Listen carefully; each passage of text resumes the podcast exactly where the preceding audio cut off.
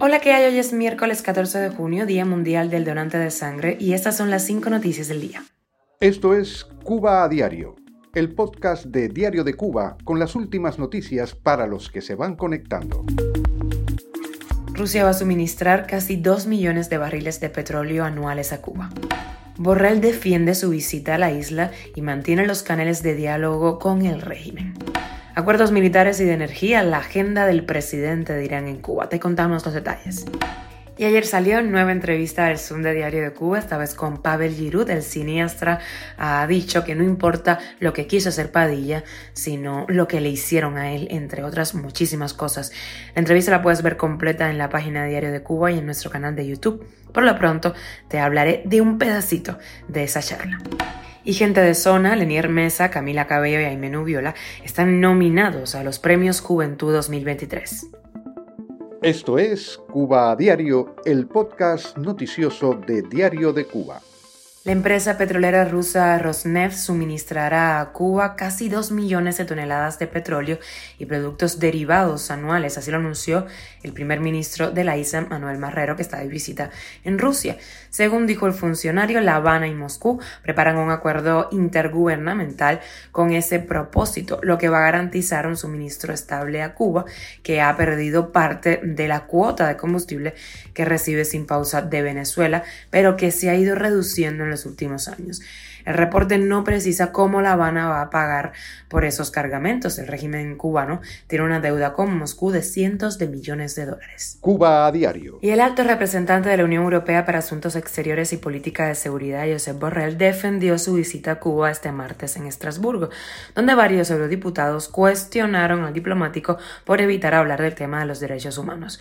Hice lo que tenía que hacer, dijo el funcionario. Nuestra política no es la de bloquear el diálogo por la situación en Cuba, sino la de aprovechar las posibilidades que nos da este acuerdo. No todo en diplomacia es el megáfono, dijo el jefe de diplomacia.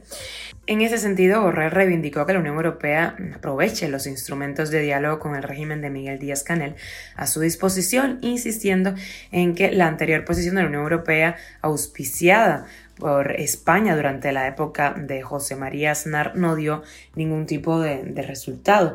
Señaló que la Unión Europea ofrece un modelo socioeconómico basado en una sociedad democrática, que es el punto de partida para mantener un diálogo crítico y constructivo con La Habana. La visita de Borrell a finales de mayo a Cuba, la primera desde que es encargado de Relaciones Exteriores de la Unión Europea, ha sido objeto de debate en la Eurocámara, que elaborará una resolución para el próximo mes de julio sobre este tema. Y el presidente de Irán, Ebrahim Raisi, concertará acuerdos militares y también sobre energía durante su visita a La Habana, a donde llega hoy miércoles procedente de Venezuela y Nicaragua, que fueron sus otras paradas en su primera visita a América Latina. En Cuba y Nicaragua se tratarán temas parecidos referidos a petróleo y defensa dijo el sitio oficial Sputnik. Nuestra posición común con esos tres países es la oposición al sistema hegemónico y unilateral, dijo Raisi antes de partir rumbo a Caracas. Estados Unidos aprovechó la oportunidad para denunciar el comportamiento desestabilizador de Teherán, aunque no opinó sobre la gira. Cuba a diario. Y ayer en la página de Diario de Cuba y también en nuestro canal de YouTube de DCTV ya salió la entrevista como cada martes del Zoom de Diario de Cuba. Esta vez hablé con el cineasta Pavel Giroud, quien eh, comentó eh, sobre el proceso que pasó con su película, El caso Padilla, filme que está exhibiéndose, por cierto, en salas de cine en España.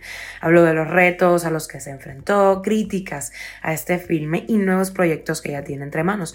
Vamos a escuchar un pedacito de lo que nos contó. Hay mucha gente de 75 años que no sabía nada del caso Padilla, cubanos, que vivían en el Vedado, en, el barrio donde está la UNIAC, y no supieron nunca del caso Padilla.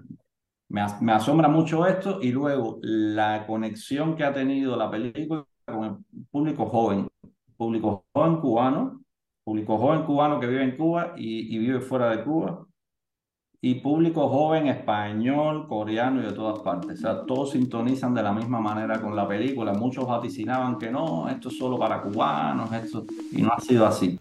Y música, la lista de nominados a los premios Juventud 2023 finalmente se conoció este martes y cuatro artistas cubanos están en ella. Gente de zona, Lenir Mesa, Camila Cabello y Aimenu Viola fueron incluidos en varias de las 44 categorías en las que se compite en esta edición.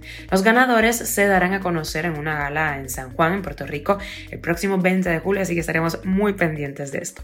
Mucho ánimo para los cubanos. Esto es Cuba a Diario, el podcast noticioso de Diario de Cuba, dirigido por Wendy Lascano y producido por Raiza Fernández. Gracias por informarte en Cuba a Diario. Recuerda que estamos contigo de lunes a viernes en Spotify, Apple Podcast y Google Podcast, Telegram y síguenos en redes sociales.